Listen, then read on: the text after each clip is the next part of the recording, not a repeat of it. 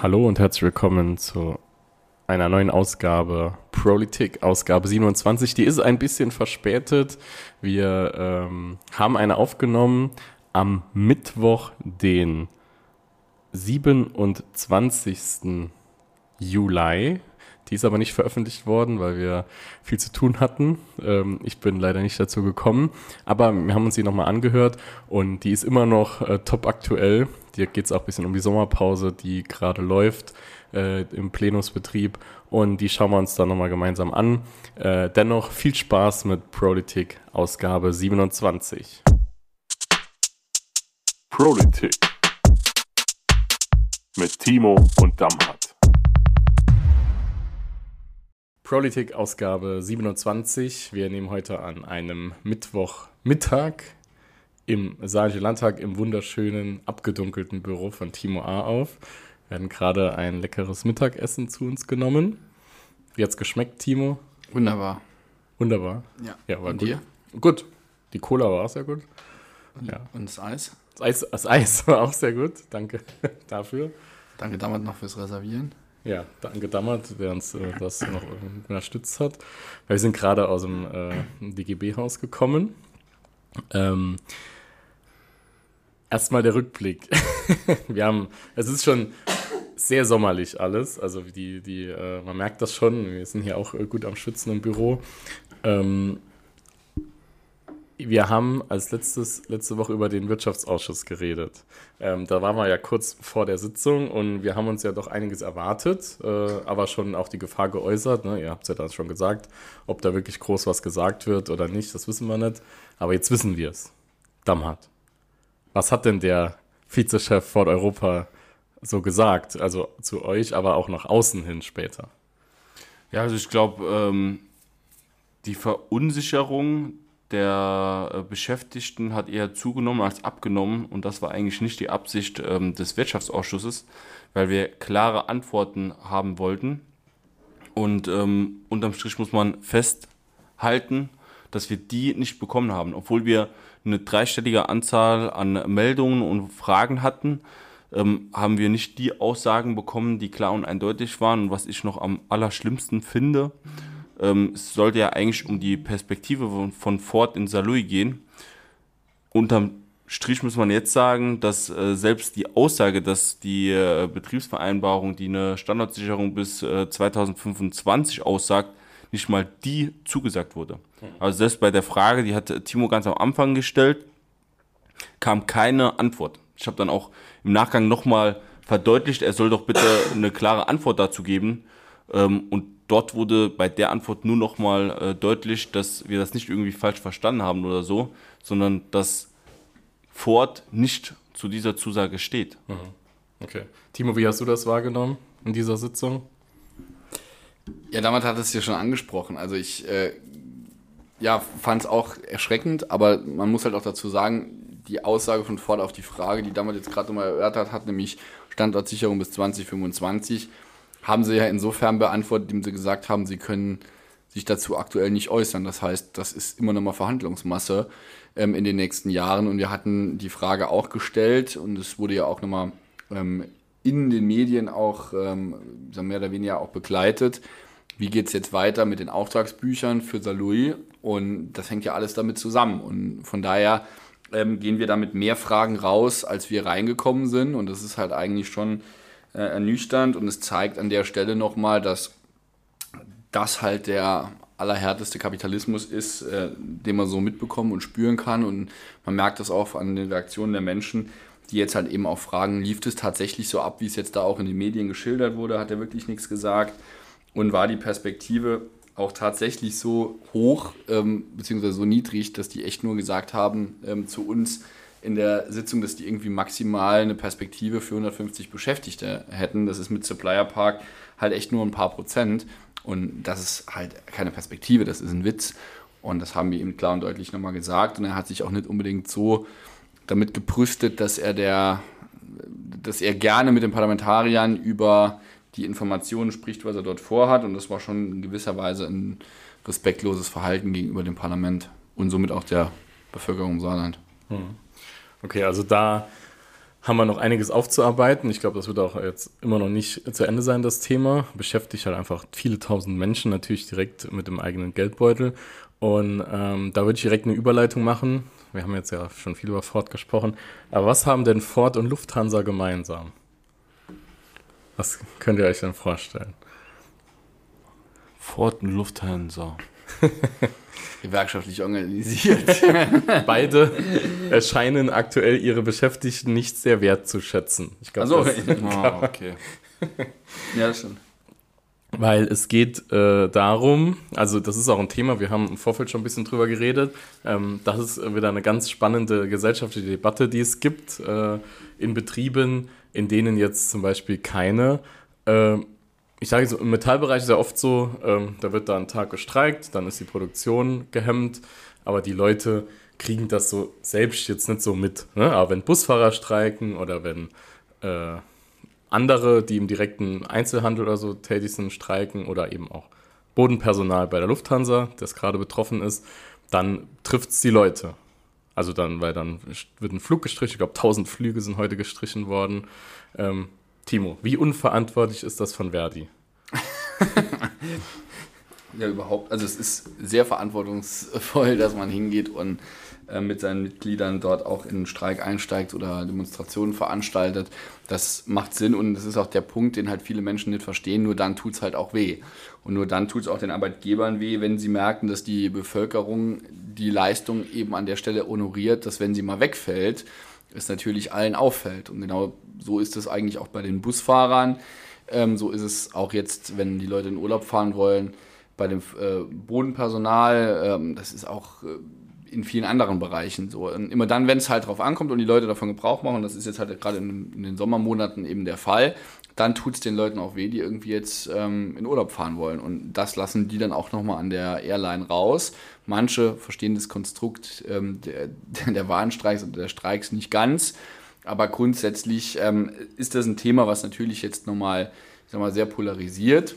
Aber Verdi macht in dem Moment nicht irgendwas falsch. Sie machen alles richtig. Und das ist genau das probate Mittel, das man jetzt eben auch ergreifen muss, um klarzumachen, dass die Menschen ja mehr Lohn oder eben mehr Leistung verdient haben. Damals Verdi fordert aktuell bei zwölf Monaten Laufzeit 9,5 Prozent mehr Geld, mindestens 350 Euro mehr. Ja?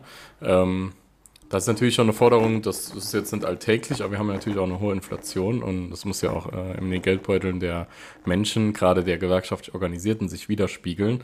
Ähm, wie siehst du das? Ich meine, wir haben ja auch in der, in der Industrie, in der du arbeitest, auch eine ähnlich hohe Gehalt, äh, äh, Forderung aktuell stehen. Ja, vielleicht äh, ein kurzer Hinweis dazu. Ähm, falls ihr euch dafür interessiert, wie Tarifforderungen zustande kommen, dann schaut gerne bei der vorletzten Folge rein. Dort erklären wir kurz, wie Ja. die sich zusammensetzen. Tobi hat jetzt zu Recht die Inflation angesprochen, die ist auch eine Komponente.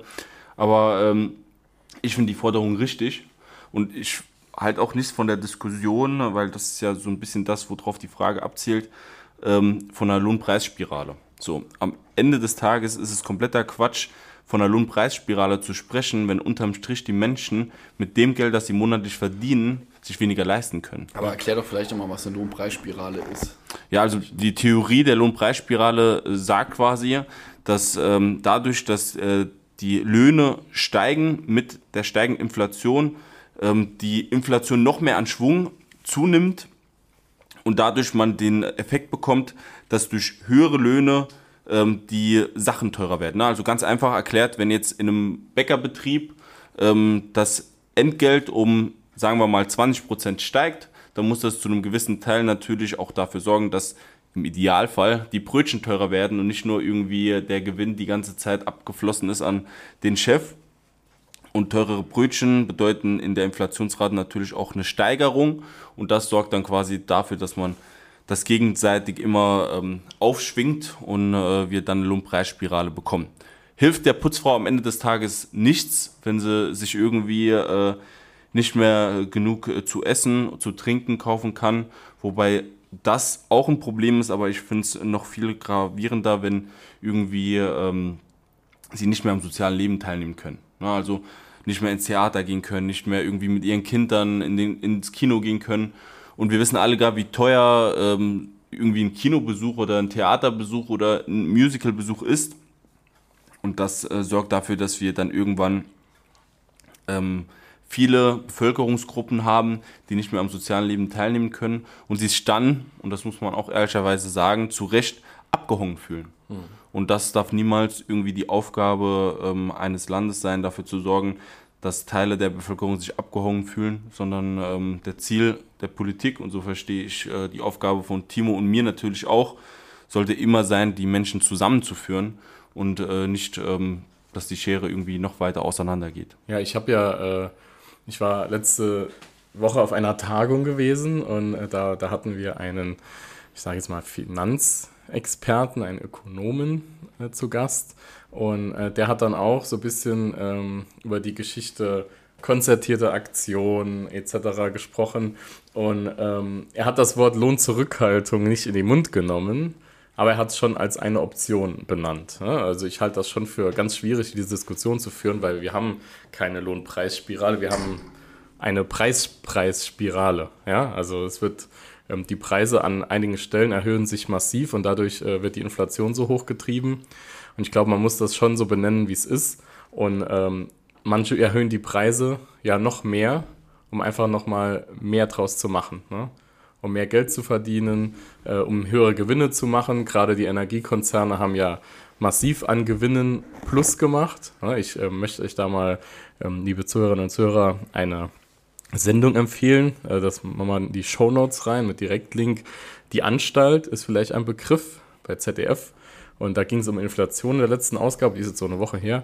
Ähm, genau darum ging es eben auch. Ja? Übergewinne, Lohnpreisspirale oder die vermeintliche Lohnpreisspirale etc.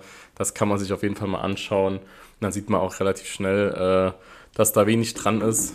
Denn wir haben ja keine erhöhte Nachfrage, sondern wir haben ein verknapptes Angebot. Das ist natürlich eine ganz andere äh, Frage. Ich kann dazu nichts mehr sagen. Ihr beide habt das jetzt alles ausgeführt. Ich schließe mich vollumfänglich an. Ja, also das ist eine Sache, die wird uns auch noch länger beschäftigen. Wir wissen ja auch nicht, wie lange das Ganze noch geht. Das hängt ja noch von vielen Faktoren ab.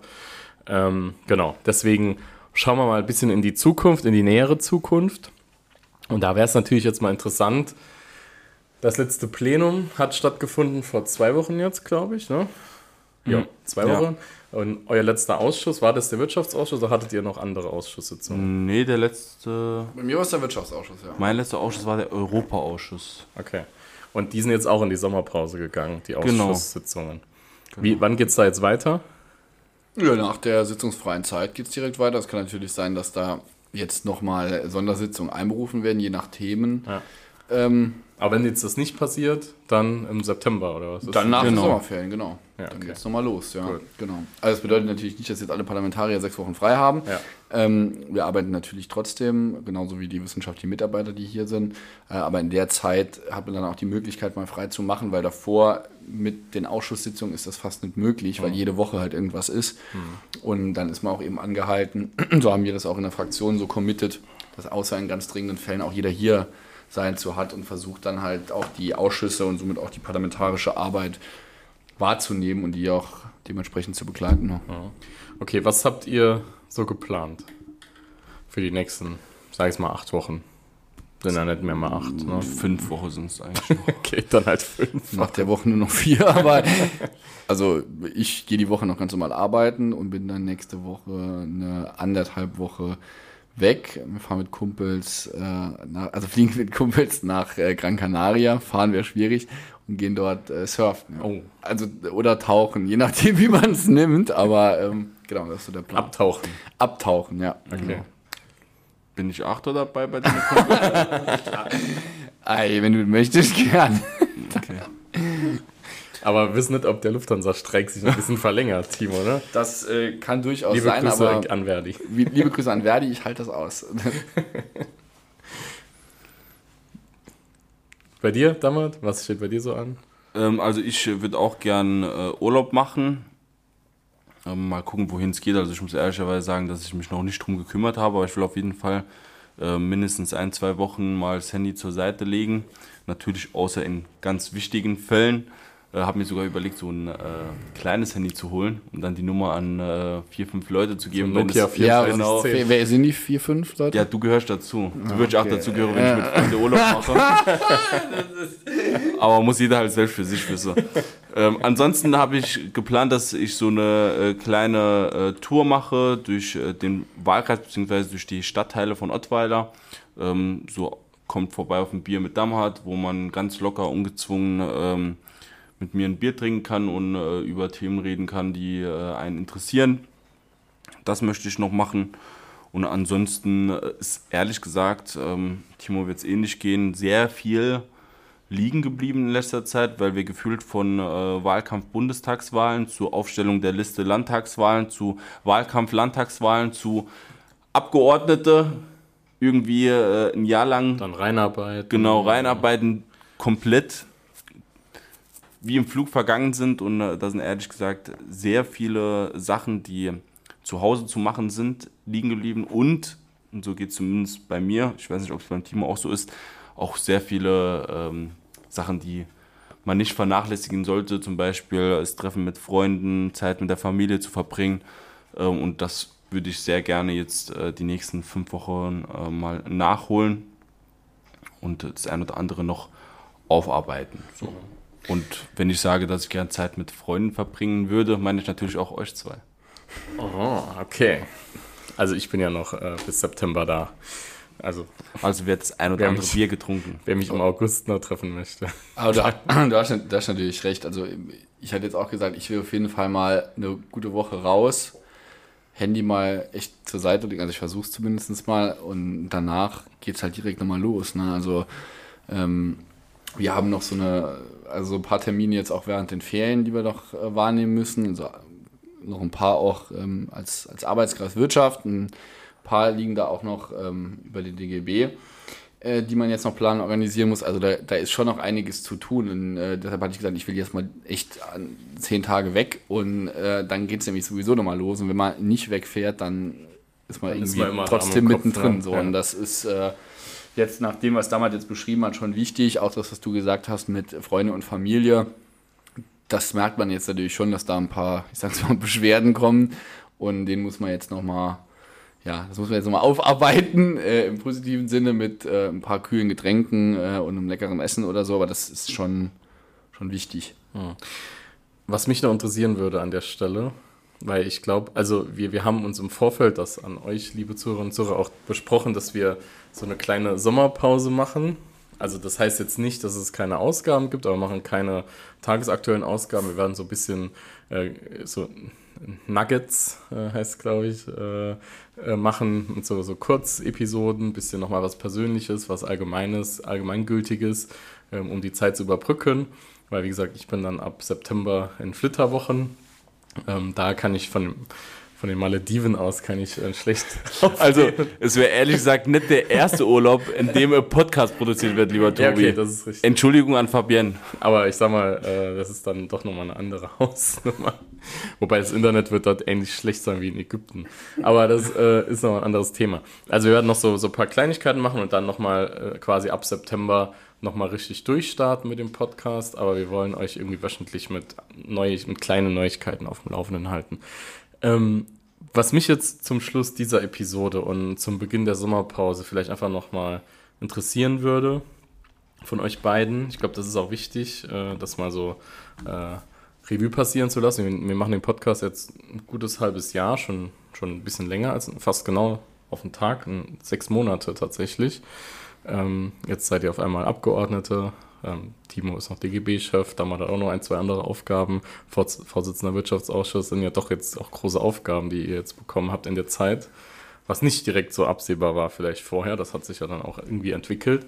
Ähm, mich würde mal so ein kleines erstes Fazit von euch interessieren.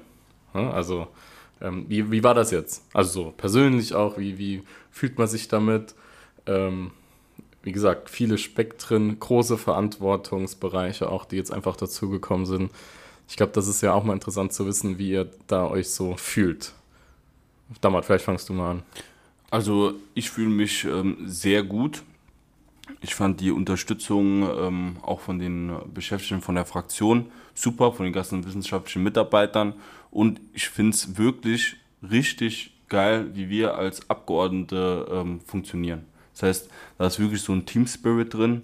Es gibt keinen Abgeordneten ähm, von der SPD-Fraktion, wo ich nicht sagen würde, mit dem trinke ich jetzt irgendwie ein Bier oder so.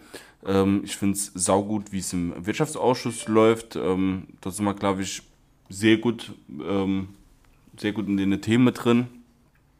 Deshalb fühle ich mich wirklich sauwohl. Es macht sau viel Spaß. Es ist natürlich anspruchsvoll. Also ich erinnere mich an äh, einen Tag, an dem äh, Timo, Florian und äh, Yannick irgendwie gefühlt bis 2, 3 Uhr nachts hier im Büro gesessen haben, noch was vorbereitet haben für den nächsten Tag, der irgendwie um 7 oder 8 Uhr gestartet ist. Ja, es ist anspruchsvoll, aber es macht verdammt viel Spaß und ich glaube, unterm Strich kann man einfach nur dankbar sein, dass die Saarländerinnen und Saarländer ein äh, so Vertrauen quasi Vorschuss geschenkt haben ähm, und wir jetzt die Interessen von denen vertreten dürfen. Und dafür bin ich dankbar.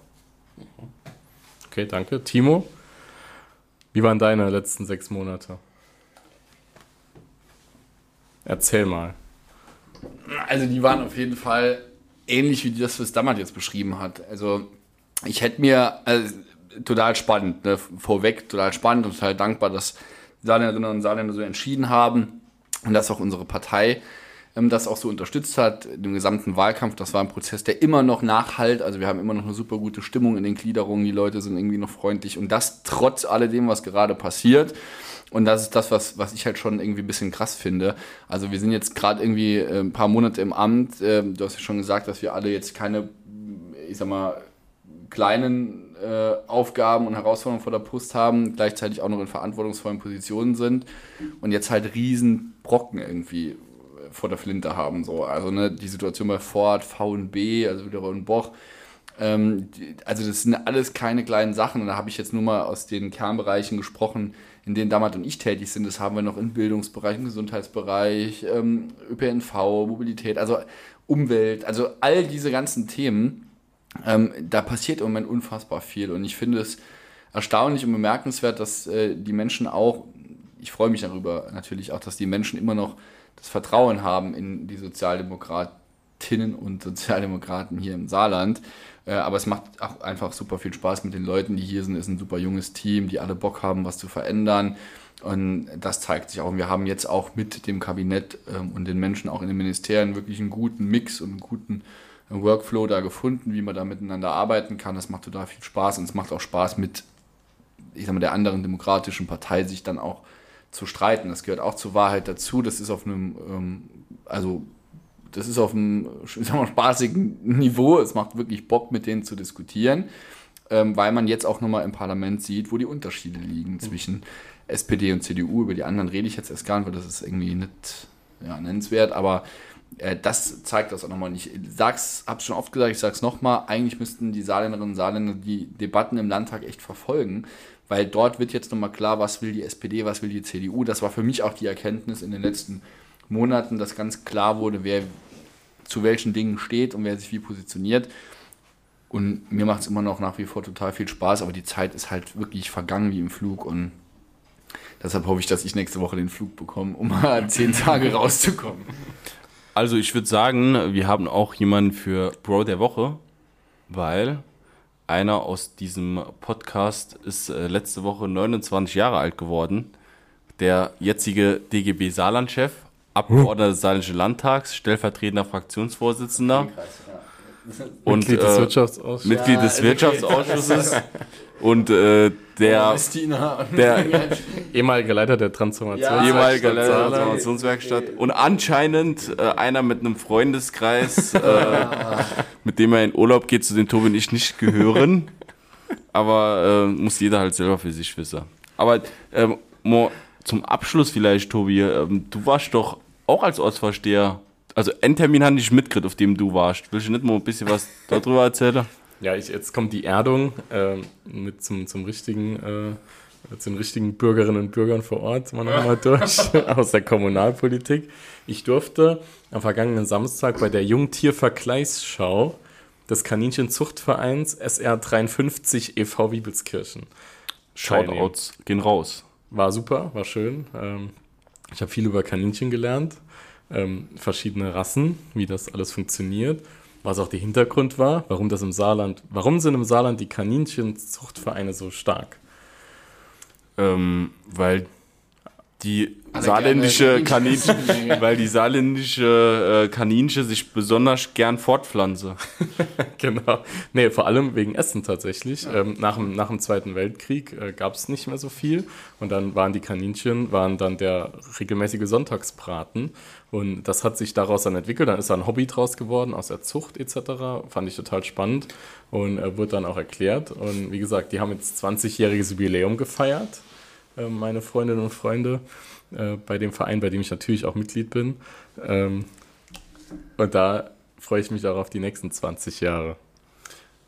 Noch eine Sache, ich weiß nicht, ob es stimmt. Ähm, Sören Sossung, Grüße gehen raus an unseren äh, geschätzten IG Metall Gewerkschaftskollegen.